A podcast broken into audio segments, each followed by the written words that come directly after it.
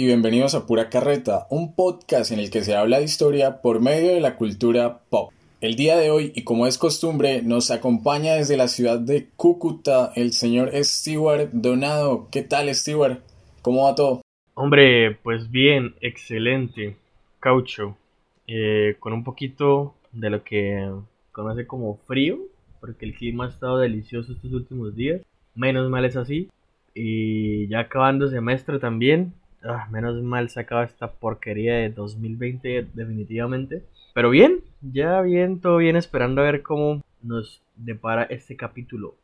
¿Y ustedes qué tal, cómo van, Juan? ¿Qué tal todo por allá en México? ¿Qué tal, Stewart, Cristian, a nuestros oyentes? Espero que estén muy bien. Eh, antes de saludar, bueno, ya saludé, pero antes de, de tomar otro tema, frío en Cúcuta, no me lo puedo creer. Yo tampoco. No, pues yo ¿Seguro que está en pero- Cúcuta, Stewart? Pues sí, pues el celular dice Cúcuta, no Pamplona, pero sí. Bueno, y hablando de frío, yo acá estoy aguantando un poquito de frío eh, en esas tierras mexicanas de la ciudad y emocionado hablando de, de ciudad, de tiempos, de modernidad. ¿De qué vamos a hablar hoy, Cristian? Qué sutil, ¿no? Qué sutil con esas referencias. Pero antes de dar el nombre del, del carretazo del día de hoy, de este carretazo número 25, eh, igual los oyentes ya sabrán de qué estamos hablando con la descripción en el título. Muchachos, este es nuestro primer episodio del segundo año de existencia de, de pura carreta, de los normales. Eh, ya cumplimos un año, lo celebramos hace unos días. ¿Qué se siente saber que esta vaina perduró en el tiempo y, y ya tiene un añito de existencia? Uy, pues la, pues la verdad, em, se siente bien. eh, es reconfortante saber lo que, pues digamos, hemos podido lograr de cierta manera. Em, también pues algunos tropiecillos con algunas, em, ¿cómo decirlo? Concursillos de algunas universirijillas. Sí, pero pues de resto, pues prácticamente toda esa experiencia y experiencia que, que le permita a uno saber por dónde ir, ¿no? Y pues más que todo eso, en realidad todo ha sido muy bacano y la experiencia cada vez está siendo mejor porque ya nos encontramos y, vean que nos, nos tomó tiempo para nos tomó tiempo saber cómo acomodarnos para todo, hasta para grabar, hasta para cómo hacer las, las cosas. Nos tomó que un- del- de 10 a de 10 meses al año poder entender cómo funcionar bien entre todos. Pues en lo, en lo más técnico. Pero ha sido una chimba, la verdad. Vamos a ponernos un poco emotivos. Yo voy a decir que ha sido una experiencia pues muy gratificante. Ya pasó un año. Me acuerdo cuando Cristian llegó con este proyecto y después se sumó Stewart al mismo. Nosotros sin saber nada, o al menos de mi parte, sin escuchar tanto podcast y contenido de audio, más allá de la radio de tu voz estéreo. No más allá de la Pero- Bésame. Bésame. Eh, pues no sé, yo agradecido por el proyecto, eh, sorprendido a la par y estoy de acuerdo con lo que dice Stewart. Ha sido una construcción constante, tanto al momento de investigar, nos hemos tropezado, pues cuántas veces hemos dicho malas palabras, tanto de cómo decirlas, groserías, hemos caído en lo que caen casi la mayoría de historiadores que no lo que lo niegan de vez en cuando y es las incongruencias por fechas, por periodos. No, esto ha sido un aprendizaje constante eh, de, de nuevas experiencias y de nuestro mismo rublo, que es la historia. Y no sé, yo solo tengo palabras para agradecer tanto a Christian como a Stewart, a este proyecto de pura carreta y a ustedes que nos escuchan desde, desde sus casas, su trabajo, donde estén. Ya, paro. Pare Juan, o si no las lágrimas se van aflojando de tanta emotividad.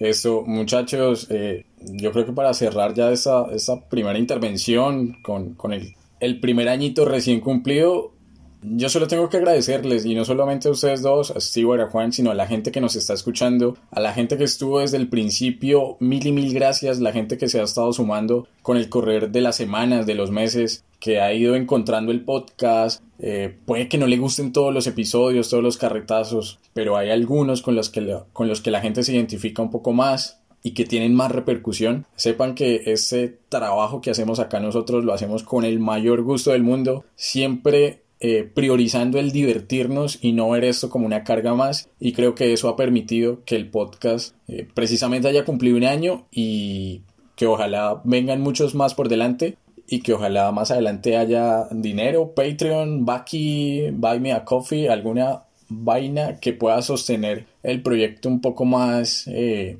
de forma ambiciosa, ¿no? Queriendo tener mejores equipos de grabación, un mejor lugar para grabar. Pero por ahora pues estamos muy contentos y, nada, la experiencia sigue, la experiencia de, de pura carreta. Se viene el All In Fans de pura carreta, atentos en las redes sociales. Uf, literalmente la romperíamos. Pero bueno. Pero bueno, ya, me callo. Eso sonó muy raro. Vean, pero, pero, oigan, no, pero esperen, esperen, yo, yo, quiero, yo quiero decir algo antes de que, de que es que me acabo de acordar literalmente. Ya que hablábamos de lo que ha sido el podcast, ¿no? Y pues para la gente, eh, que días estaba, estaba con unos amigos de, del colegio, del, bueno, del colegio donde me gradué, y el, pues el man es, es un amigo que escucha nuestros episodios. Yo creo que este lo escuchará dentro de un mes porque va como de a poquito. Entonces un saludo para él. Y el man me decía, yo los escucho, escucho más o menos unos, tres episodios por día cada que los escucho, pero los escucho, los escucho para dormir. Y a mí me daba risa, pero entonces, ah, ¿será que así somos tan, tan malucos hablando como para que la gente los, nos escuche durmiendo? Y él me decía, no, parce, o sea, lo que pasa es que los escucho para dormir, pero es que igual son entretenidos. Entonces, mientras me quedo dormido, pues los escucho como para no estar ahí mirando al techo. Entonces, eh, un saludito para toda la gente que se queda dormida escuchándonos, que sueñen lindo y que ojalá nunca tengan alguna parálisis de sueño. Solo era eso, es que me acabo de acordar. Preocupante, preocupante sería si alguno se quedara dormido grabando. Eso no ha pasado, quiero creer. ¿Saben? de hecho, grabando la momia, otra porquería, eh, hablando, hablando de cosas feas y de quedarse dormido trabajando, fue me pasó una vez grabando la momia. Casi me quedé dormido. En esos episodios que grabábamos a las 11 de la noche. Es que han habido circunstancias que grabaciones hasta la medianoche, sin comida. Eh, no, ha sido horrible algunos capítulos en el sentido de, organizarnos, ¿no? Que lo que dijo, lo dijo Stewart de por sí. Que fue una de las partes que hemos logrado a partir del tiempo y fue organizarnos. Ya medianamente tenemos como, como esa capacidad de decir, bueno, a esta hora cómo leer, qué investigar, cómo cuadrarnos. Bueno, eso creemos, esperamos que, esté saliendo bien. Pero sí, yo en algún otro capítulo me he tentado quedarme dormido o a distraerme muchas veces. Bueno, eh, sin comentarios, seguimos con lo que nos convoca el día de hoy, este carretazo número 25 de la segunda temporada del podcast. Y volvemos a uno de los íconos del cine mundial, eh, pero de hecho también viajamos en el tiempo varias décadas atrás, nos vamos a la década de los 30 en el siglo XX para hablar de una película a blanco y negro de el famosísimo Charles Chaplin como lo es Tiempos Modernos.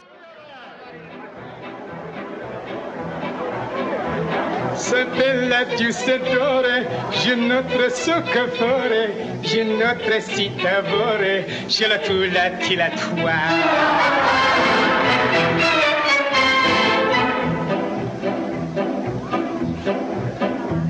La spinach o la bouchon, si grete tutto bello, si rocchi spaccaletto, ci le tu la ti la toi.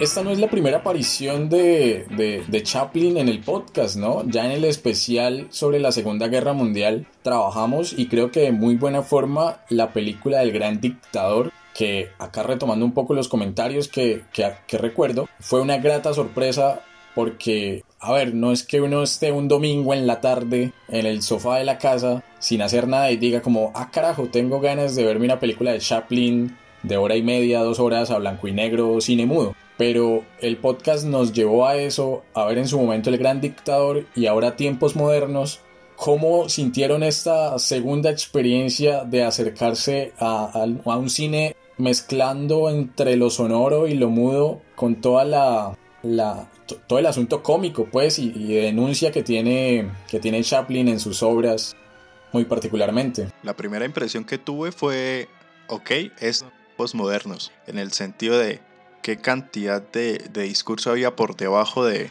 de, la película, que obviamente pues la, la tiene, tiene una crítica sólida, pero va, sentí viendo comedia pura eh, para la época. Yo me entretuve muchísimo viendo la película. El sentido de que sea en blanco y negro, que utilicen muchos recursos de, de orquesta, me gustó, pero sentí que me confundí mucho durante la misma película. Sentí que el guion estaba como muy desordenado o de pronto no capté la intención de la propia película. Me perdí un poquito, no sé si les pasó lo mismo. Y creo que me equivoqué, perdón. Creo que me equivoqué. Eh, no, fue la misma, no fue el mismo golpe que tuve con el, eh, con, el, con el gran dictador y fue un cambio con tiempos modernos, perdón. ¿Ya se está durmiendo, Juan? Mm, yo sí Ustedes hablan de dormir y ya me, me aburro. It's time Ah, to sí, mimir. Pe- Pero es que vean que a mí, a mí me pareció algo parecido, bueno, digamos la percepción que, que tuve de la película me pareció pues un poco la misma que tuvo Juan, em, hasta cierto punto. Siento que le encontré un poco más de sentido, un poco más, ¿no? No demasiado, de em, sentido a la narración, a cómo estaba guionizado.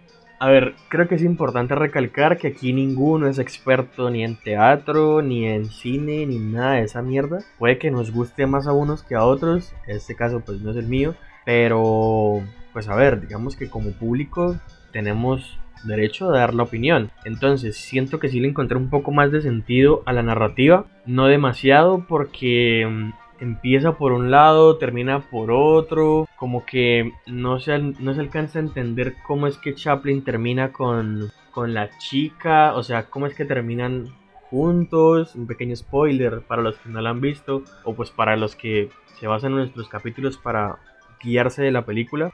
Entonces es entretenida, es buena, pero digamos que a lo que vamos a ir durante el episodio es así realmente da una crítica, creo yo. Y es que, digamos, llegamos al, al tema de, de tiempos modernos, una película de 1936, eh, porque estamos en nuestro mini especial sobre revoluciones, ¿no? El episodio anterior, es decir, el carretazo número 24, que hablamos sobre la Revolución Francesa y ahora nos convoca la Revolución Industrial.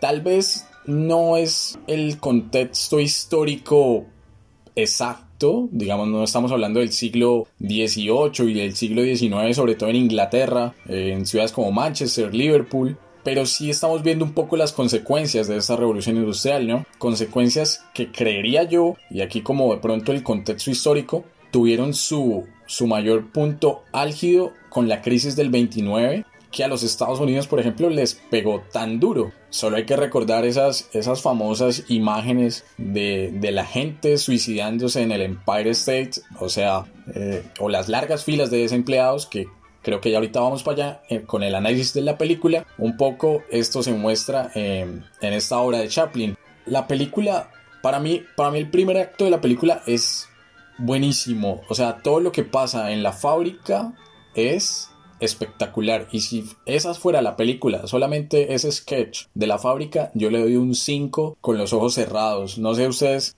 entrando a este mundo que nos presenta eh, Chaplin, que pues para él eran esos tiempos modernos, cómo sintieron esta relación hombre-máquina en esta fábrica de, de metales, pues, de acero. Yo creo que el primer acto, como bien lo dice Cristian, es, nos da todos los elementos posibles para, para este carretazo, diría yo. Este proceso de crisis, de huelgas, del contraste entre, entre máquina y obrero, lo hacen de una forma tan explícita y se burlan de una forma tan sutil de, de- de este encontrón, de la misma explotación hacia la mano trabajadora. A mí me parece espectacular, también estoy de acuerdo con, con Christian y siento que de ahí vamos a, a sacar la mayor cantidad de, de potencial para ese capítulo, eh, obviando que no es el mismo contexto histórico, hablando de este, este especial de revoluciones.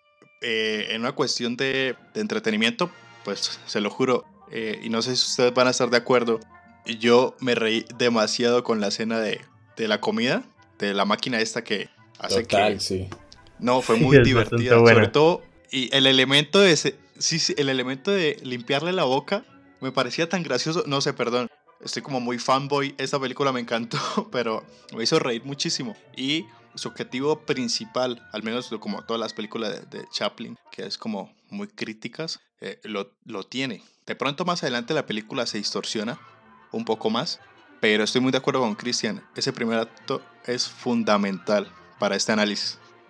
Es que prácticamente lo que encarrila el discurso, ¿no? Es, pues bueno, en el 36 ya se había producido, obviamente, lo que sabemos del crack del 29, ¿no?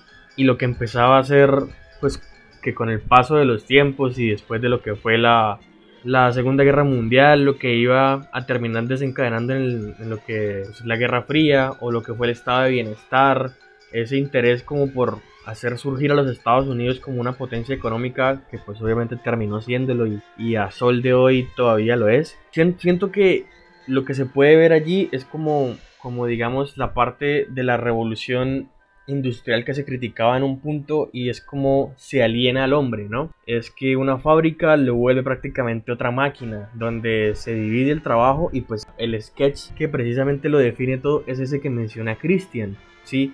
Es esa primera parte de la, de la fábrica donde el personaje de Charlotte pues está encargado de apretar los tornillos y sus otros dos compañeros mientras pasa la banda se encargan de otras cosas después de él haber apretado los tornillos. Cada hombre tiene una labor específica, pero sin embargo sin dedicarse a otra labor.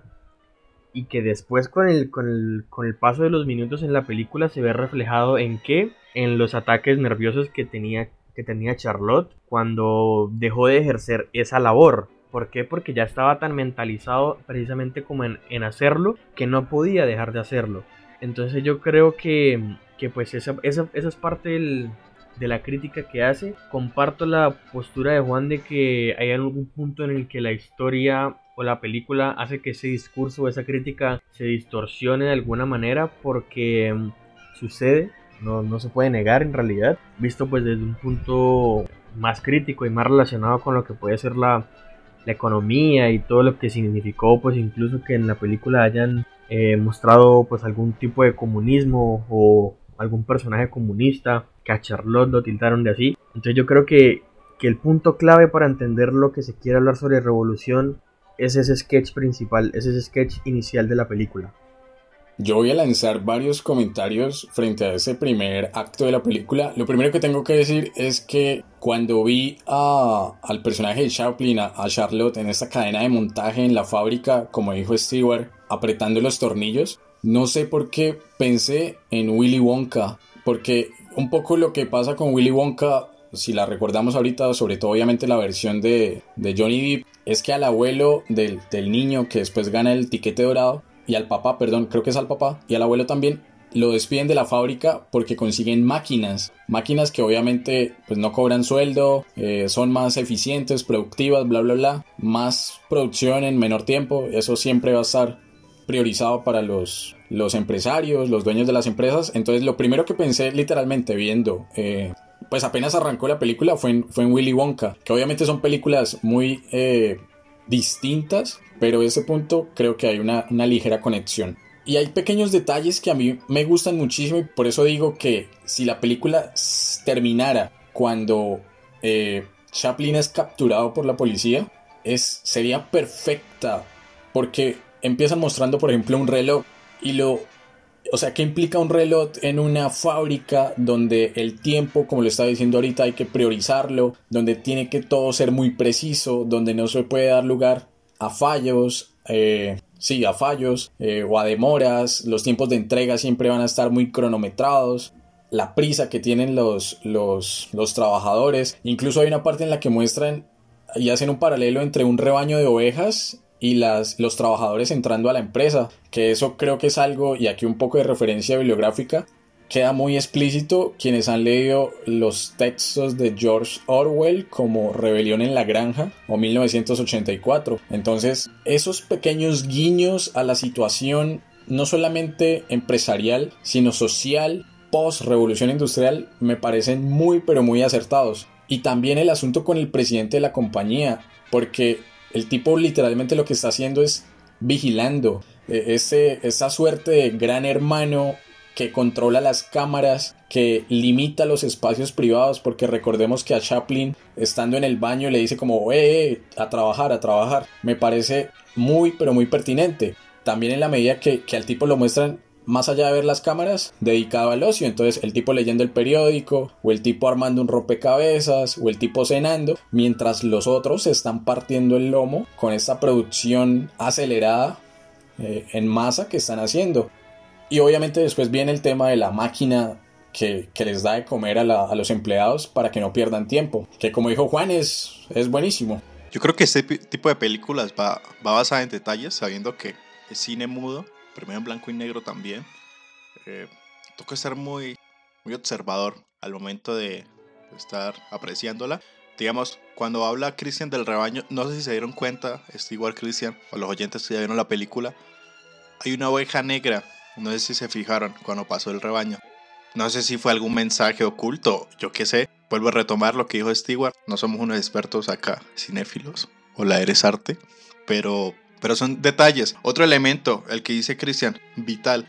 El, el empresario pues haciendo nada, momentos de ocio mientras que los otros se esclavizan ahí trabajando. ¿Y quién, ¿Y quién ordena? Ese es otro elemento que me parece importantísimo y es, eh, él tiene un capataz. ¿Y cómo es el capataz? Es gigante, ¿no? Grande, dando una pauta de autoridad hacia sus empleados y observa, tiene otros que, que, hacen que eso se haga una realidad. Y así, solo es la primera etapa de la película. Todos esos pequeños guiños eh, hace una crítica muy, muy sólida que, que apunta el fin. Eh, por ahí leí un artículo que, pues, que el actor dice, esta película no tiene ningún, ninguna línea socialista ni comunista, pero creo que sí la tiene. Con intención o no, lo logra. No, pues eso es como decir que en el gran dictador no quería burlarse de los nazis, sino de algo imaginario.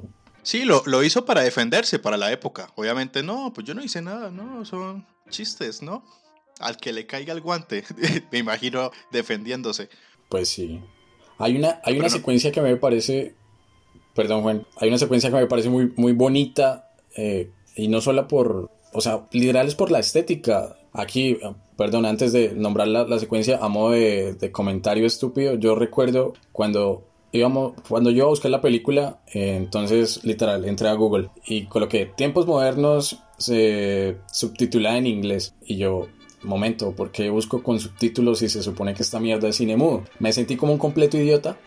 No, bueno. Después, ya después dije, ok, bueno, sí habían ciertos diálogos, pero era más como el presentador entre, entre escenas. Eh, pero sí, la busqué con subtítulos. Pero, momento, Cristian, para que no se sienta tan mal, yo sí la, la vi, claro, es muda, pero cuando empieza a cantar en francés, ¿usted cómo quedó? Porque yo quedé, al menos ah, la versión que yo vi no me la subtitularon. me tocó interpretarla. No, pues a mí tampoco. No, pues ya, ya quedó demostrado con el episodio de Los Miserables que somos que algo de francés, del idioma francés, tenemos. Entonces. Uy, uy, el peso francés, uy. los brazos reina, ¿cómo fue? Ey, croissant. No, pues ni tan, los croissants no son tan buenos. El pan francés de pronto, el de mil, de pronto. O el baguette. Uf, no sé si sea el mismo, supongo que sí. Las papas a las francesas. Bueno, ya es, esto no es Los Miserables 2.0, esto es tiempos modernos. La secuencia de la que les iba a hablar era cuando se lo taraga la cadena de montaje, que él literalmente cae dentro de este ducto y empieza a serpentear por los engranajes de, de la máquina. No sé cómo coño hicieron eso, porque recordemos, o sea, estamos hablando de 1936, los inicios del cine prácticamente. Y yo veo esa escena y me parece impecable, muy limpia, muy estética, muy agradable. Y me gusta muchísimo esa, esa escena. Aquí como por dármelas de mamalón con, una escena favorita.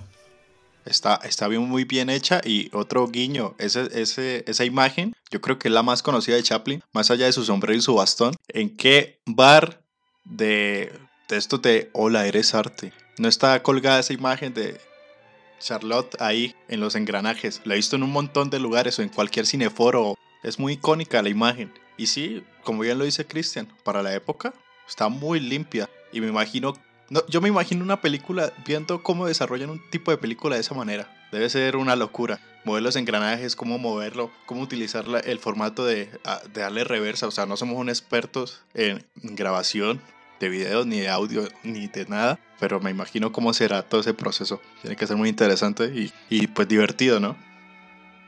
Pues ya lo creo.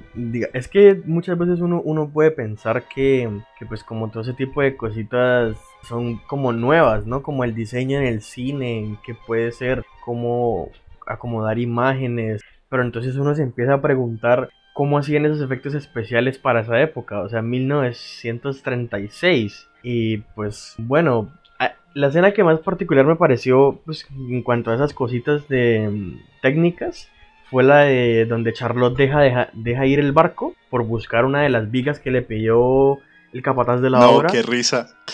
Cuando, sí, o sea, él la suelta, él la suelta y se queda mirando. Pero entonces la imagen queda congelada y lo que se está moviendo es el barco de atrás. Igual recordemos que, que el cine mudo en esa fecha ya estaba acabando. De hecho, fue un riesgo ya para, para Charlie hacerla. Charlie. No sé si el Charlie, pues obvio, el Charlie. Acá entre, entre colegas, entre, entre actores. o sea, ya, había, ya habían otros recursos eh, fílmicos para la época. Entonces, como lo vemos en blanco y negro, decimos, momento, ¿cómo? Estos no grababan, no grababan, ¿qué? En fin, me callo es sorprendente, por eso vuelvo y repito, el nivel de detalle y no simplemente con guiños hacia de denuncia hacia el sistema capitalista y hacia toda la opresión, digamos, de Occidente, la represión de Occidente, que son muy contundentes, sino ya detalles fílmicos en temas de grabación y efectos especiales. Volviendo un poco a la película, todo, y, y lo mencionaba Stewart, toda esta crisis nerviosa que le genera la constante repetición de una misma actividad a Chaplin lo lleva al manicomio y ojo, yo no sé, yo no he visto más películas de Chaplin, solo vi El Gran Dictador y, Tiempos Modernos, pero hay como un patrón, ¿no? Antes de el desarrollo grande del personaje, porque en El Gran Dictador también pasó, primero está en un sanatorio, ¿no? Primero está en una clínica, en un manicomio, como que un personaje que venía con unas, ¿cómo decirlo? Eh, con una visión del mundo sufre un accidente, en este caso una crisis nerviosa, va al médico, está internado un par de meses, par de años, no se sabe, y luego vuelve al mundo. No sé si sea un guiño de guion o un recurso de guion, para mostrar como que está teniendo una nueva percepción de su realidad. Si es así, pues me parece muy bien. Igual también nos queda como complicadito preguntarle a Chaplin, eh, oye pana, ¿esto con qué intención lo hizo? Habría que hacer una sesión de espiritismo y pues yo a eso no me apunto. Traigan la Ouija. Entonces, ¿a qué personaje histórico traerían? Podríamos hablar con él por medio de una Ouija. Yo a J. Mario. Pero por favor. No mames, güey. Necesito ver a J. Mario otra vez por las mañanas antes de ir al colegio. Necesario en mi vida. No, sean serios. ¡Me morí! Es que es buenísimo. Yo traería. No, pero, contestando, yo traería, ¿sabe a quién? A. fue la paloma. Pensé que iba a decir Cars, Mars. Acá nuestro amigo. Ah, es que a Carlitos. No, a Carlitos no. No, no, no sé, se me fue la paloma. No, hay varias opciones, no sé. Kobe Bryant, Khaled Morales. ¿No? No. Yo traería a Freddie Mercury otra vez. ¿Lo musical? Sí, no sé. Pues fue lo primero que pensé, literal. ¿Quién no quisiera tener a Mercury todavía entre nosotros? Like al episodio si obviamente quisieran eso. Y si no lo quieren igual, Y le mostraría si en verdad creería que este proceso de, conquista. Perdón, esta pregunta nos, nos está desviando mucho del tema. perdón, perdón, pero si lo, lo, dejaría en la crucijada. Mira lo que hizo. Bueno, no lo hizo él, no, tampoco, pero se sentiría mal. ¿Qué visión tendría del mundo? ¿De quién estamos hablando, perdón? Cristóbal Colón. Ah, Cristóbal Colón, sí. Mm, pero Colón, no sé. Ay, no, Juancho, sea chévere. pues, ¿a quién traería usted, señor? Señor chévere, señor de la alegría, señor de... de... A ver, dígame uno. Eh, voy a pensarlo durante el episodio. Primero, mire, es que póngale cuidado. ¿Por qué Colón? Primero tiene que hablar español. ¿O es que usted cómo le va a hablar? Pues Mago era italiano, ¿sí se acuerda? ¿Cómo? Sí, pero sabía español. Bueno, según fuente de Arial 2. ok, continuemos, perdón, la pregunta estuvo muy mala. No, bueno, para no desviarnos tanto, eh, si es un patrón en las películas de Chaplin, por lo menos en Gran Dictador y en tiempos modernos, esta, esta suerte conversión que le permite ver la realidad con otros ojos, ¿no? Pasando por una, una institución médica, dejémoslo ahí. Al loquero. Y yo no recuerdo, y, y bueno, es curioso porque cuando sale de la... ¿De la qué? Del loquero, pues del manicomio, literalmente sale y se encuentra con una protesta, ¿no? Una protesta en la que es capturado por ser aparentemente un líder comunista y para la cárcel, para la Guandoca. Y la escena más repetitiva de toda la película, porque cada cuántas veces no fue a la cárcel. Y, yo creo que es otro mensaje sutil que nos dice, prefiere estar en la cárcel que estar trabajando. Que después obviamente lo, lo cambia porque quiere tener su familia y bla, bla, bla, y su casita. Pero ese es otro mensaje como importantísimo, ¿no? Yo estoy cansado, estoy mamado, estoy hasta los de abajo de que me exploten, de tener tips nerviosos por apretar tornillos. Prefiero estar acá de tranqui, recostado, haciendo nada en, en la cárcel. No sé cuántas veces lo llevaron a la cárcel al pobre. No las tengo contadas, pero seguramente más de cinco si fueron.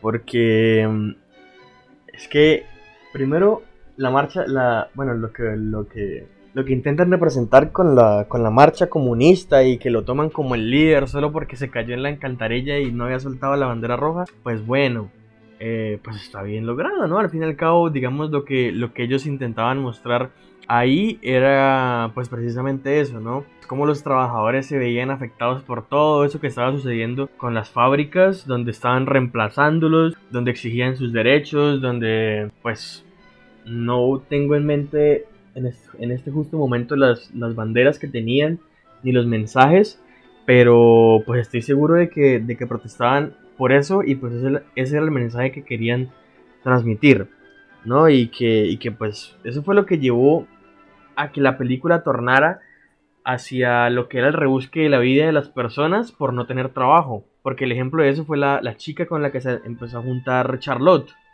con la que terminó junto que empezaba robando eh, plátanos, bananos y, mm, y pues en una de esas lo terminó conociendo. Que pues sí, precisamente como que cambia en el discurso de, de que pues él prefería estar en la cárcel o pues bueno, no estaba en la cárcel porque le daba la gana, solo que pues prácticamente cada situación en la que se veía envuelto eh, lo llevaba ahí, por lo que fuera. Entonces pues incluso uno, uno veía como algunos guiñitos de lo que era de lo que era la la, que el abuso del poder de algunos policías que se mostraban ahí algo pequeño tampoco tampoco tan remarcado ahí. Yo, yo, creo que resaltar eso es como como pues importante porque al fin y al cabo pues hace parte de, de, una época y de lo que querían marcar Chaplin para el 36 y la protesta social y el abuso policial también lo demuestran con, con la muerte del padre de la, chica, no recuerdo el nombre, pues, que lo matan, le pegan un tiro. Y yo sigo que si él sí buscaba la cárcel, porque de hecho es otra de mis escenas favoritas, de que él quiere que, que lo lleven a la cárcel, que va a este restaurante, pide de todo, no paga, llama a un policía, dice, no voy a pagar, pague usted, lléveme a la cárcel. Mientras que va llamando la patrulla, se acerca a una tienda como de puros o cigarros, se fuma uno, está tranquilo, pasan a los niños, les da sus dulces a los niños. Ahora paga usted, no, pues vamos para la cárcel. no sé si recuerdan, pero a mí me pareció muy graciosa. Pero si él quería ir, él dijo, pues estoy hasta la madre, yo me voy a descansar todo lo que me ha pasado. Eh, vámonos. Es muy buena esa escena que, que referencia a Juancho, sí antes de hablar un poco más de, este trasfondo de la cárcel, de la, prisión en la que está Chaplin, hablemos de algo, eh, es un tema serio muchachos. ¿Vimos a Chaplin metiendo perico en la cárcel?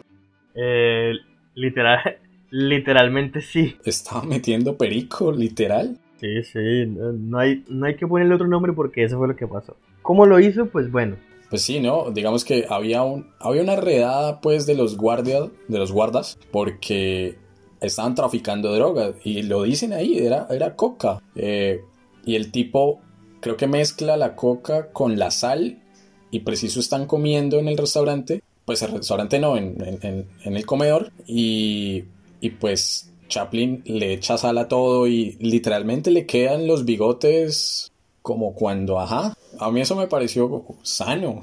Eh, ya recordé, sí, fue el multivitamínico que utilizó para poder eh, detener el motín sin querer, ¿no? Esquivaba las balas y todo. Sí, sí, le daba, le daba extra energía, lo, lo potenció. Como las espinacas de Popeye. Espinaca, espinaca blanca, sí. Sí, a, mí eso me pareció muy, muy curioso, ¿no? O sea, que lo mostraran tan abiertamente y más para la época. Pero bueno, ahí se nos iría el mismo debate de siempre. El tema no es producción, el tema es consumo, bla, bla, bla, otras políticas que creo que ya hemos hablado aquí en algún que otro episodio y no sea, eh, pues nos volveríamos a desviar del tema principal. Volviendo a, a la cárcel, yo iba a hacer un comentario porque, digamos, ustedes dos lo saben, muchachos, mi familia está muy ligada a lo que es el sistema penitenciario colombiano. Y no porque hayan estado presos, sino porque papá y mamá eh, fueron dragoneantes del IMPEC. O sea, como que he estado muy relacionado con ese ambiente. Y lo que hace Chaplin es de lo más común del mundo. Y hay que verlo en noticias. ¿Cuántas veces no anuncian? Capturado por décima vez, alias, no sé qué, alias Chispita, por, por hurto a mano armada. Y al tipo se le da o sea, ni se inmuta, porque ellos ven, literalmente, ellos ven la cárcel como su casa. Porque es que el Estado, aquí estamos hablando ya del siglo XXI, ¿no? En este caso el Estado colombiano está obligado a proporcionarles, más allá de un techo, salud, comida.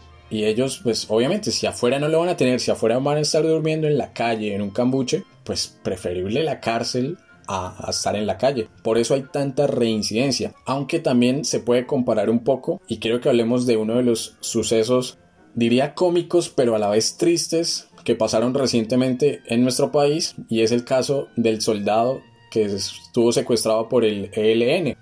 ¿No será un poco también síndrome de Estocolmo lo que le pasó a, Chaplin? Como yo no me quiero ir, aquí me están tratando bien, yo me estoy encariñando. Yo creo que un poquito. Eh, lo que lo dice Kristen es está muy bien y es como de lo peor o lo medianamente peor, ¿no? Acá no tengo ni, acá al menos puedo dormir en un techo. Y lo que le pasó a nuestro soldado colombiano, pues imagínate cómo, cómo, cómo, cómo, lo tratarían en el ejército. Cualquier incidencia de, de las guerrillas lo trataría mejor a una persona como esa. O sea, en el contexto de que estamos hablando. Entonces era como cuestión de elección. Y yo creo que sí, tal cual. Prefiero estar acá en casa. Y además, recordemos, ¿por qué lo están tratando bien? Porque evitó un motín. Y por eso quería regresar. También como evita ese motín es muy chistoso.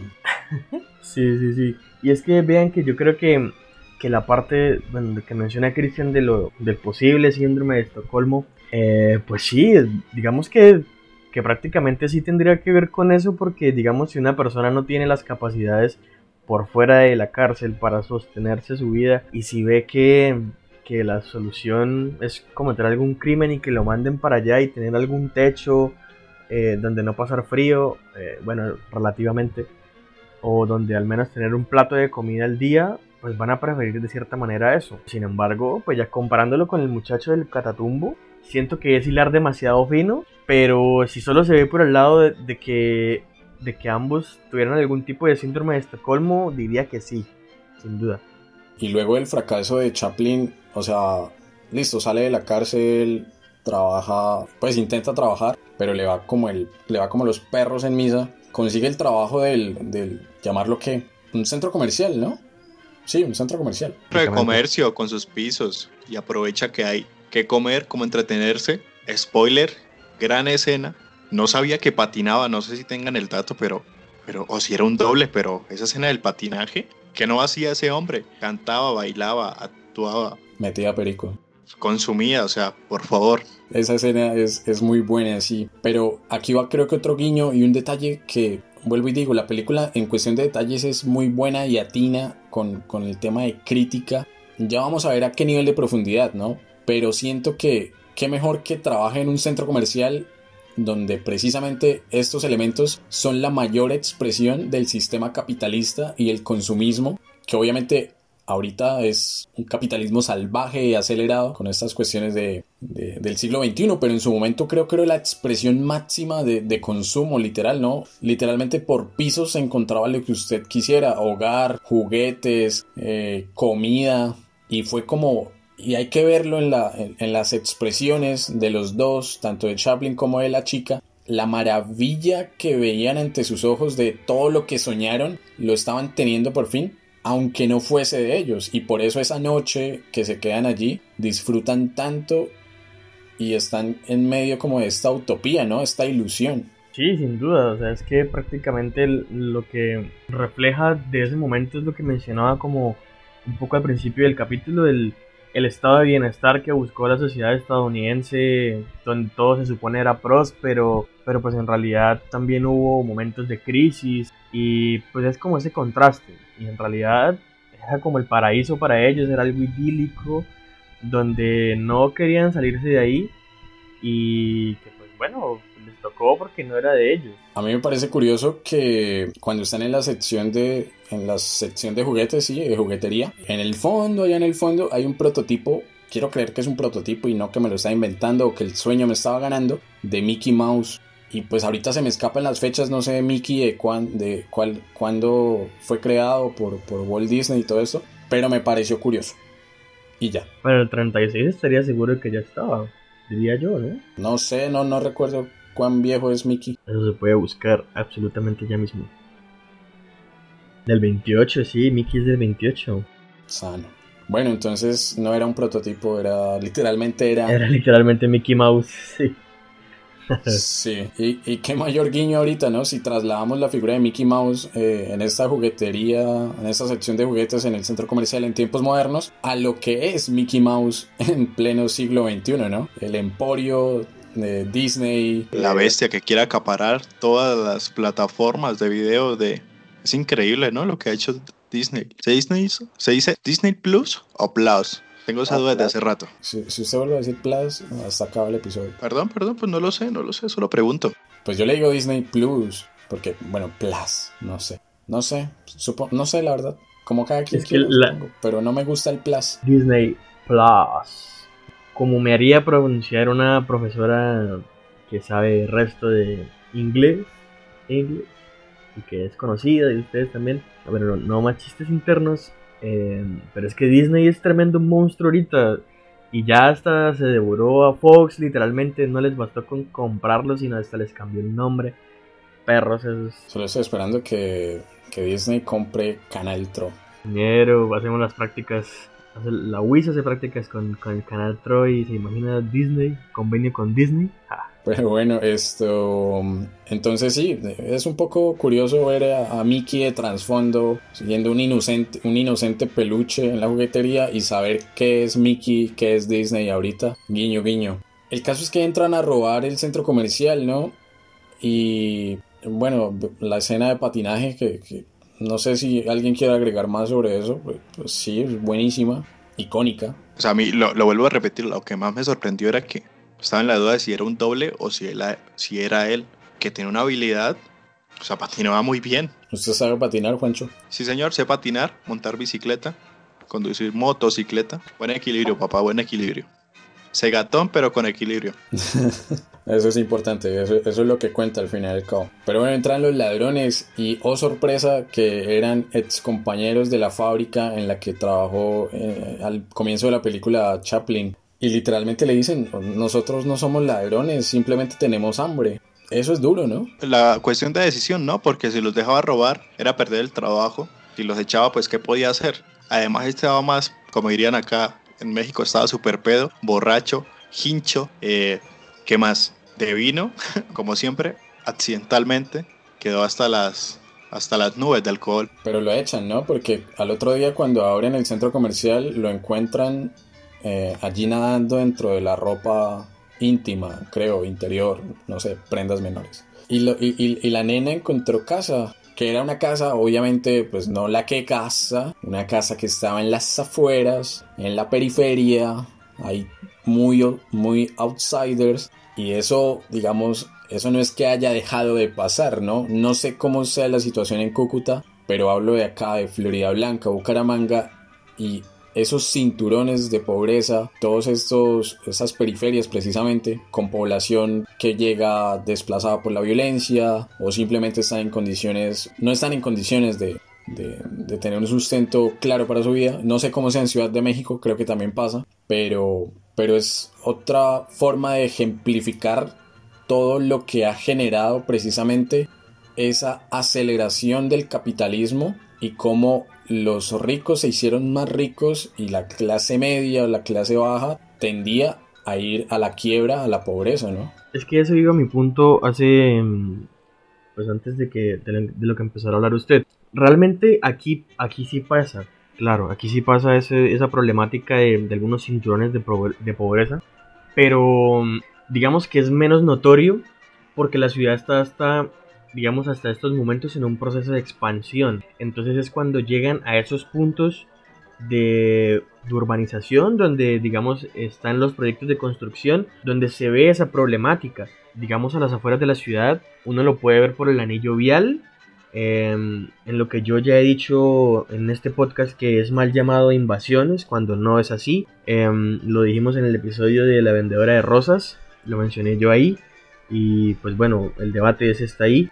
Eh, también hay otra zona que se que queda por el barrio Antonia Santos, que es en la vía nacional hacia la costa. Y pues en realidad es una problemática muy cruda porque mucha de esa gente, y lo, y lo he visto, eh, pues en primera plana porque pues yo trabajo en, en, la central de abastos de acá y muchas de esas personas viven de lo que pueden ir a recoger a esas zonas levantándose a las 3, 4 de la mañana, digamos, agudiza esas problemáticas donde el ciudadano pues no tiene la oportunidad de acceder a una vivienda em, o algunos recursos para pues para poder sobrevivir, tener su sustento y donde incluso recibir un subsidio del Estado es un privilegio totalmente porque mínimo usted debe tener las, las, la posibilidad de ir hasta alguna entidad del Estado, de tener alguna posibilidad de contactarse por, por internet o algo así, entonces eso es reflejo por lo menos en lo que yo veo de lo que sucede en Colombia. Y pues en lo que pasa en la película es una parte, obviamente no es tan al pie de la letra, pero igual pasa, a las afueras de la ciudad, en la zona obrera, porque si no estoy mal, Chaplin sale de ahí y enfrente prácticamente quedan las fábricas. Eh, en este caso, digamos, no soy un experto en el, en el caso de Santander, en Girón, pues de hecho yo vivo en la zona industrial y queda a las afueras del municipio y de por sí la zona industrial de Girón es del área metropolitana, ahí está la gran población y ahí están las urbes eh, de la mayor cantidad de personas, digámoslo así, de bajos recursos de todos los municipios, en su mayoría Girón. Y también sobre todo por este proceso de, traslado de viviendas, toda esta vía que comunica eh, Bucaramanga con Girón, tanto por la 27 o por la vía del norte, se parece, es evidente toda esta clase de mal llamados caseríos o, urbes, eh, proles, un término pues, bastante fuerte, se ubican en las periferias de la ciudad. Acá concretamente, pues, donde estoy ubicado temporalmente en, la ciudad de México, lo que pasa es que como la, la, ciudad está, está en expansión constantemente, lo que ha pasado es que esas mismas periferias o extremos de la ciudad, pues se fueron abarcando. Entonces, todas esas colonias ahora ya no están en las periferias, están prácticamente en el corazón de la ciudad y ha sido una problemática durante varios años, me han comentado. Entonces, eh, el, concepto de ubicación, de dónde está socialmente ubicado cierto tipo de, estratos sociales, siempre se ha determinado, eh, tanto por el, por el Estado o por los grupos de mando en el proceso de construcción de estas ciudades. No sé si fue un guiño por parte de la película demostrárnoslo así, queda a las afueras de la ciudad, al lado de un riachuelo. Puedo que sí, fue por esa intención. Y después de, que nos muestran un poco cómo era la vida cotidiana en esta, en esta casita en la que, están, en la que está Chaplin y, y la chica, aparece un anuncio en el periódico en el que dice que las fábricas están contratando gente de nuevo. Eh, y pues Chaplin se alista rápido y se va corriendo así como él corre tipo patico, pingüino, para la fábrica y empieza a dar codazos porque hay muchísima, muchísima gente y creo que es el reflejo fiel de lo que pasó posterior a la crisis del 29, de listo, ya entonces abren las fábricas de nuevo, pero no hay cupo para tanta gente. Y literal, Chaplin fue el último en entrar y tomar ficho para trabajar de nuevo.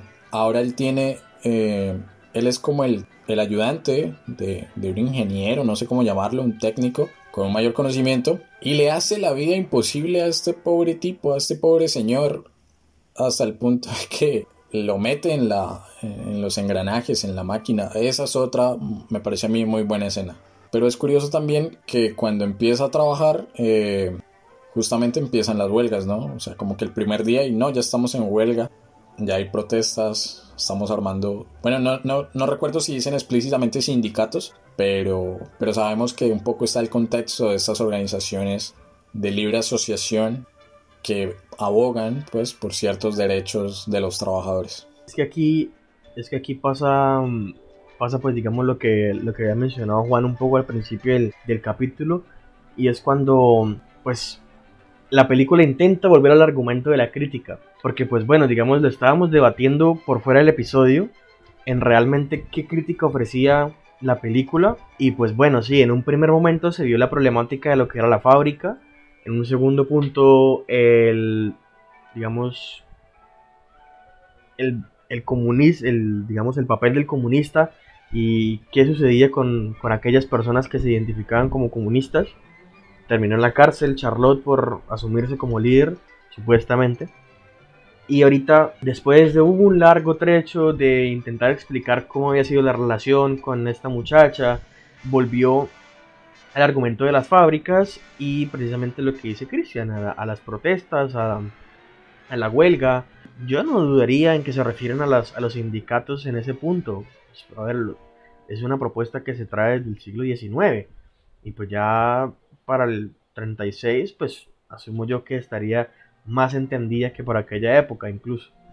Y pues por algo estaban protestando al principio incluso de la película. Y lo refleja cuando estaban arreglando esta maquinaria, este rescate del mensaje o no mensaje que trataban de dar. No, pues cerramos la fábrica, vamos a paro de nuevo.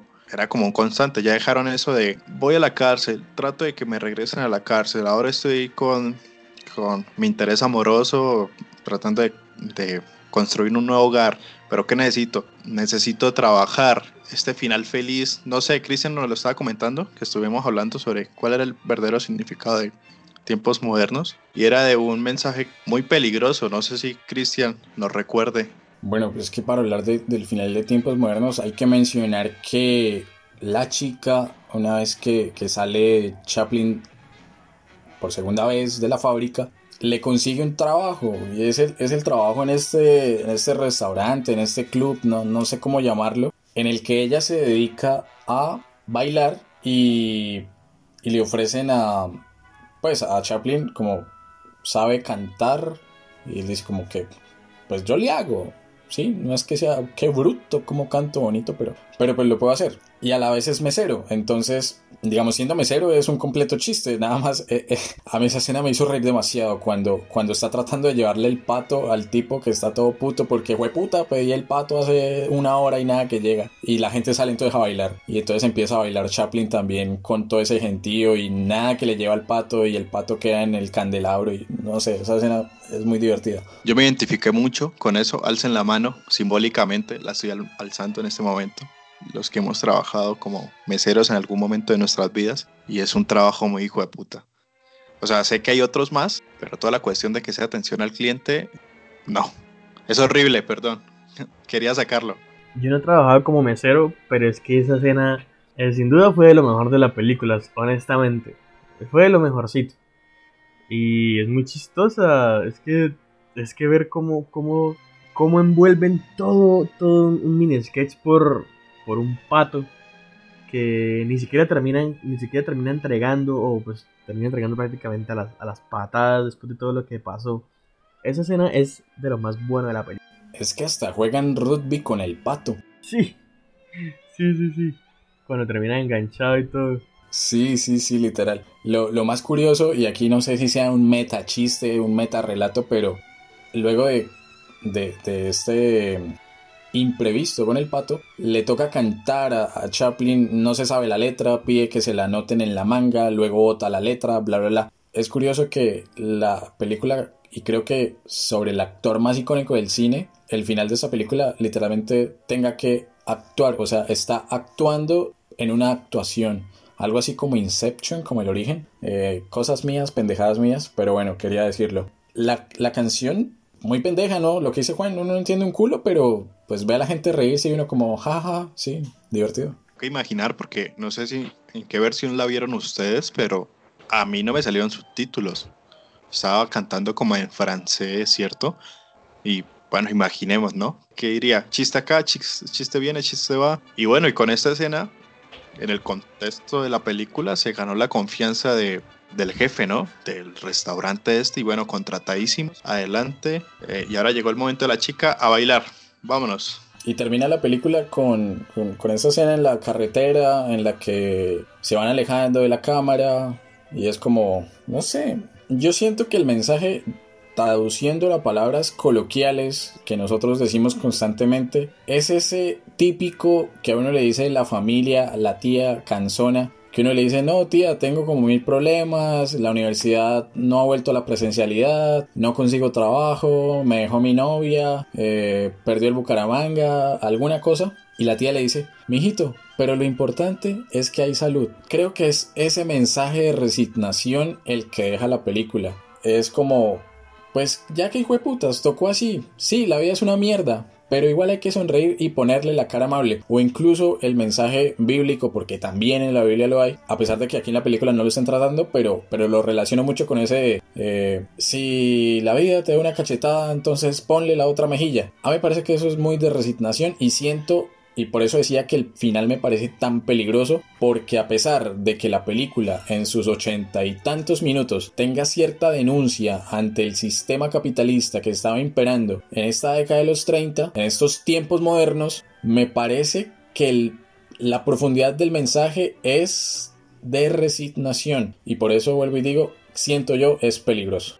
Ahí se recae al, digamos, como al problema del capitalismo como tal, ¿no? Donde pues muchas veces creemos que lo que sucede es parte del, de la vida, del ciclo natural o, o pues bueno, ¿qué más da? Sucedió y no pasa nada o pues digamos que muchos comportamientos que adquirimos en nuestro diario vivir pues suceden y ya y pues digamos que relativamente hay cierta verdad en eso, pero otra parte no, porque es que literalmente lo que sucede con el capitalismo y lo lleva pues, al capitalismo salvaje es prácticamente alienar a las personas, donde hacerlas creer que pues las cosas están bien por más que estén mal, donde si tengo un plato de comida hoy pero no tengo mañana, pues digo, pues bueno, tuve comida ayer, mañana poder tener. Digamos como que dar ese discurso y lo que estábamos diciendo tras, atrás del episodio antes de grabar em, era como esa parte, en si realmente la película ofrecía una crítica Em, de peso, cosa que no creo para absolutamente nada, por más de que se haya mostrado alguna partecita o alguna otra sobre alguna problemática o sobre algún o sobre algún hecho o sobre alguna digamos discusión social, no creo que haya una crítica real. Por eso pensé que era más buena. Digamos, el título me, lleva a otra cosa. Pero entonces aquí voy a al siguiente punto. El título tiene, que, tiene mucho que ver con esa parte. Al fin y al cabo, digamos que siento yo que eso es lo que Chaplin intenta plasmar en la película. Esos son los tiempos modernos. Tener oportunidades, eh, no tener oportunidades, ver si se trabaja, ver si no se trabaja, ver si se come, ver si no se come, tener una vivienda, no tener una vivienda. Em, eso es lo que se convirtió pues el tiempo moderno de la época. Todo lo que empezó a suceder después del 36 y después de la Segunda Guerra Mundial, pues bueno, él no iba a ser un adivino para eso. Sin embargo, pues al intentarlo reflejar en su película, pues da un punto bueno, pero no es el mejor. Y que incluso hoy en día se ve reflejado. Yo digo que toma destellos de crítica, pero no, no permite concluir con tal potencia y ser tan explícito. Supongo que con el contexto histórico que, había, no podía arriesgarse al, al, reflejar algo como tan, tan delicado tan puntiagudo. Y sí, nos deja ese final como un poco soso, muy, ok, como le dice Cristian, eh, la vida sigue, Dios proveerá, lo importante es que haya salud. Lo deja uno como con, si empezamos tan fuertes estas escenas de la fábrica y ahora terminamos con este final feliz caminando por la, por la carretera, eh, atardecer con mi interés amoroso, mi pareja, vendrán tiempos mejores. Así haya sido toda una mierda. Muy como Duque Linares, ¿no? Actitud positiva ok, toca afrontar los problemas con cierto temperamento, pero tampoco desligar temas que, que son vitales para una verdadera crítica, y más en el cine. No sé, siempre incomoda ese final de tiempos modernos, pero si hay recursos que toca señalar y lo señalamos en ese capítulo. Yo siento que en cuestión, o sea, a ver, es peligroso. Eh, de pronto eh, es un poco peligroso lo que, lo que estamos haciendo.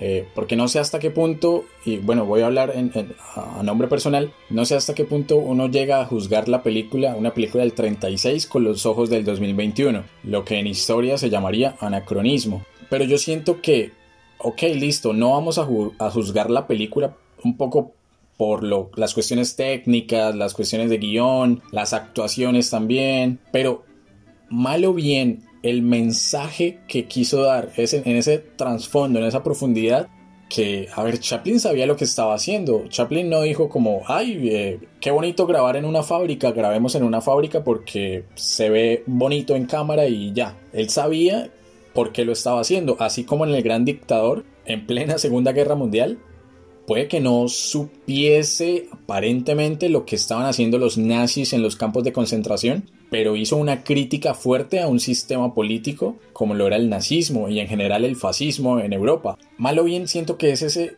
el mensaje el que envejeció mal, obviamente por todas las cuestiones, todas las coyunturas, todos los procesos, fenómenos, actores históricos que del 36 hasta ahorita el 2021 pues ha transcurrido. Ha corrido mucha agua por ese río pero, pero sí lo he, creo que me deja de pronto con, con un sinsabor y si uno quiere ser más mamalón, uno diría como que la primera parte de la película es muy aterrizada de pronto en lo real y en los problemas reales. Y de pronto la segunda en ese deseo y en ese anhelo, en ese mundo idílico que está ofreciendo el capitalismo y esa resignación que vende. O sea, como que usted no puede tener esto. Mire lo que tiene y precisamente muestran en el centro comercial. Mire todo lo que puede tener, mire todo lo que puede comprar, mire todo lo que puede consumir. Pero usted no va a poder hacerlo o puede hacerlo en cantidades mínimas. Y para eso, para que usted pueda darse esos comillas lujos, tiene que ir a la otra calle, a la calle de atrás, donde está la fábrica, volverse loco literalmente como se volvió Chaplin, con los pesos que se gane ahí, venir e invertir y darme lo que se está ganando para obtener cierta, ciertos lujos, ciertas comodidades que el gobierno, bueno, bla, bla, bla, no podía solventar. Pero es que siento que, que, vuelve a lo mismo. Por más de que uno pueda analizar la película en esas dos vías, sí sigue quedando ese mensaje de resignación. Si es anacrónico el análisis, no, no lo sé. Creería que sí un poco. Pero pues por algo a tiempos modernos es un clásico ahorita, ¿no? Si no se hubiese cancelado ahorita que la gente quiere cancelar absolutamente todo, pues la película y ya. Sí, pues yo comparto, yo comparto lo que dice Christian, digamos desde el punto de vista pues personal, así como él habló a nombre de él, yo hablo a nombre pues de, lo que yo creo. Em, que pues sí es complejo mirarlo con los ojos de la actualidad y por eso digamos decía cuando hice mi intervención acerca de eso y cuando hice el, mediano comparativo entre lo que hoy en día es la problemática de, de zonas em, digamos de alto de alta complejidad aquí en mi ciudad con lo que mostraba Chaplin. No lo quería, digamos como que mi punto no era hacer literalmente un paralelo entre es que mira lo que está pasando aquí y por qué Chaplin no lo hace así, porque es que no tiene ningún sentido. Es anacrónico, precisamente como dice Christian. Y, y digamos, por eso, y pues vuelvo y digo, mencioné que Chaplin no iba a ser un adivino con todo lo que iba a suceder en, después de, de esa película y el punto que menciona Christian de que él sabe lo que hace es totalmente cierto. Él no es ningún director primerizo ni nada de eso. Es, digamos, de las personas más importantes que ha tenido la industria, sin ninguna duda. Y sus obras son un reflejo de ello. Precisamente la obra que mencionaba Christian de Gran Dictador es, un reflejo de eso. Él no es ningún aparecido que intentó hacer alguna crítica por primera vez. ¿sí? Pero sin embargo, falta, falta un poco de peso incluso para la época viéndolo desde la situación y el contexto de lo que sucedía en el 36, en el siglo XX, falta un poco más de peso en, el argumento para uno decir realmente esta película trae un mensaje importante, como lo traía o como lo trajo tiempo después la del gran dictador, que ya era pues sátira, pero sí estaba el mensaje realmente. Yo creo que nos, nos pasa este pensamiento por la cabeza a los tres de ¿Por qué no fue tan, tan conciso, tan directo, tan yugular como lo fue con el gran dictador? Y fue porque primero vimos el gran dictador y después tiempos modernos. Entonces este reflejo de crítica fue un poco más sutil en tiempos modernos, que claro, para la época era explícita, ¿no? Estoy muy de acuerdo con Kristen Stewart.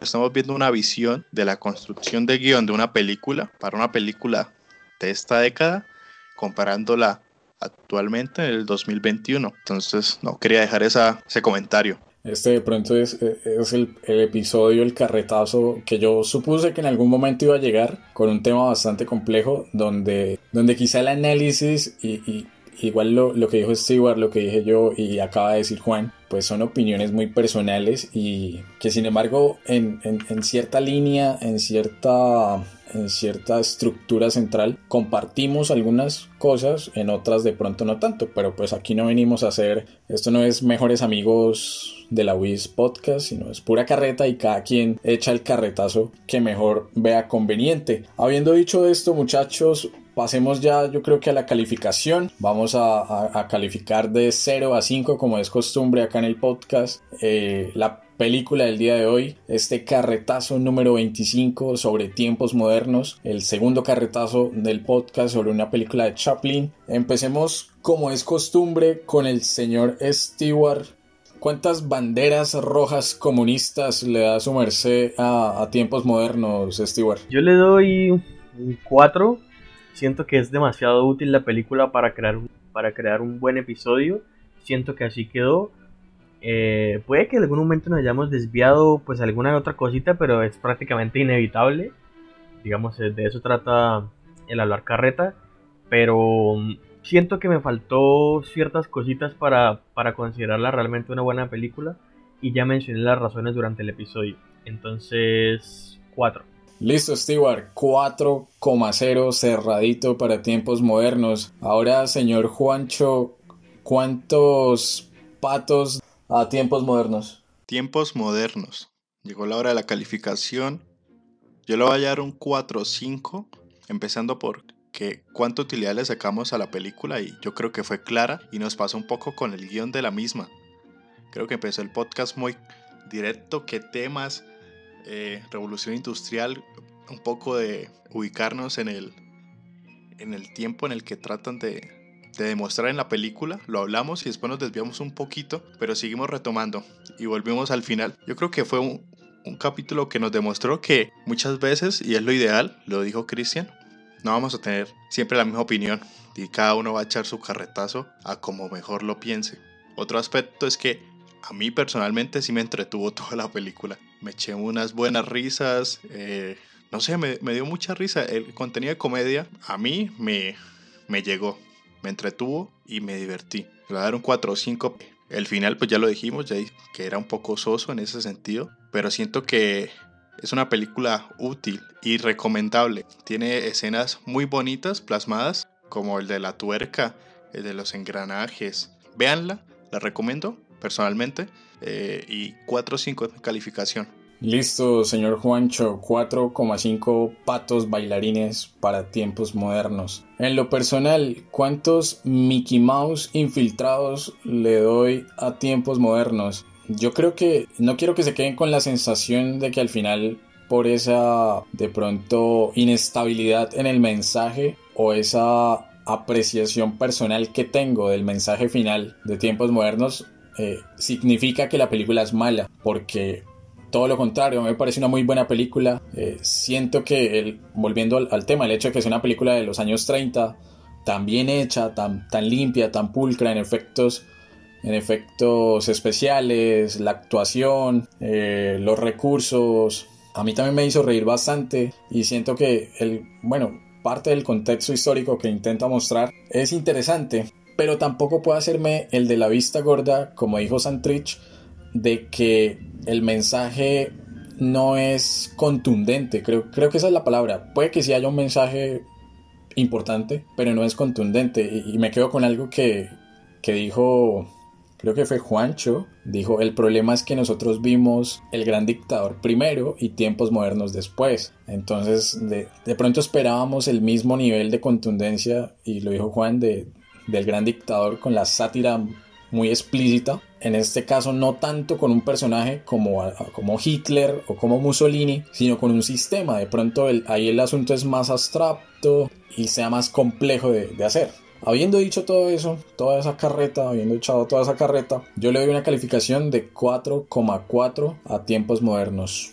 Y de esta forma eh, sumando y compilando las tres calificaciones, el 4,0 de Stewart, el 4,5 de Juancho y el 4,4 que le acabamos de dar a tiempos modernos, nos da un total de 4,3 4,3 banderas rojas comunistas, patos bailarines y Mickey Mouse infiltrados para tiempos modernos. Una película que como dijo Juancho hay que verla, yo creo que es un clásico que, que uno tiene que ver de forma obligada y en general creería yo que todas las películas de Chaplin, por lo menos con las dos que hemos visto acá en el podcast, nos ha ido bien, nos ha dado bastante tema para hablar y agradecemos muchísimo eso en dos contextos sumamente diferentes. El primero en la Segunda Guerra Mundial, el segundo ahorita con la crisis del 29 y un poco los efectos de la revolución industrial y el ascenso del sistema capitalista, sobre todo en el mundo occidental. No siendo más muchachos, ya es hora de despedir este carretazo. Nos vamos de este podcast súper anacrónico. Bueno, será irnos porque qué más. Espero que les haya encantado, que les haya gustado. Eh, véanse la película, vale la pena. No se queden solo con, con el mensaje de aquí, pues igual no somos gurús de absolutamente una mierda, entonces véansela, es buena. ¿Para qué? Recomendada y nos pillamos en otra ocasión, carretudos. Los carretudos. Eh, sí, dejamos la invitación, película recomendada para que se echen unas risitas. Siempre está bien recordar un clásico y de esos clásicos que nunca hemos visto, le hemos dado la oportunidad.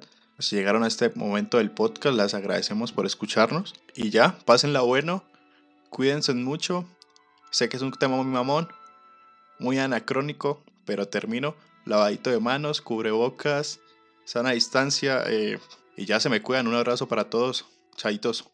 Y a la gente recordarles que nos encuentran en redes sociales, Instagram como Pura Carreta Podcast y Twitter como Pura Carreta Pod, que estamos en todas las plataformas de podcast habidas y por haber, Spotify, Deezer, Apple Podcast, Google Podcast, en absolutamente todas, en iBots también. Uno que otro episodio está dando vueltas por ahí en YouTube entonces, compartan el episodio ya en este segundo añito de pura carreta. Si en el primer año aprendimos a gatear, en este caminar e incluso correr. Entonces, Mil gracias a la gente por llegar. Vean tiempos modernos y esperen dentro de 15 días. Bueno, este episodio se está lanzando el viernes 5 de marzo. Dentro de 15 días, el último episodio del mini especial sobre revoluciones con una película documental que está en Netflix sobre Ucrania. Se llama Winter on Fire. Véansela, por favor.